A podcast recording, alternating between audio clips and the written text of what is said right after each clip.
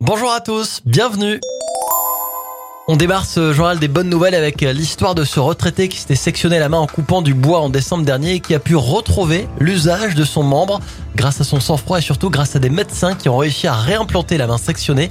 Une opération très délicate qui fonctionne rarement complètement mais qui cette fois a réussi.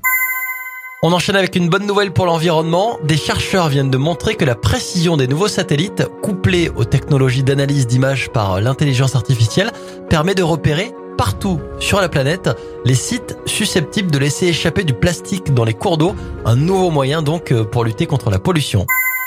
On termine avec une étude qui nous apprend que regarder les étoiles ou un arc-en-ciel fait du bien au cerveau. Ces études confirment que la connexion à la nature joue sur le mental et qu'il est important d'en tenir compte.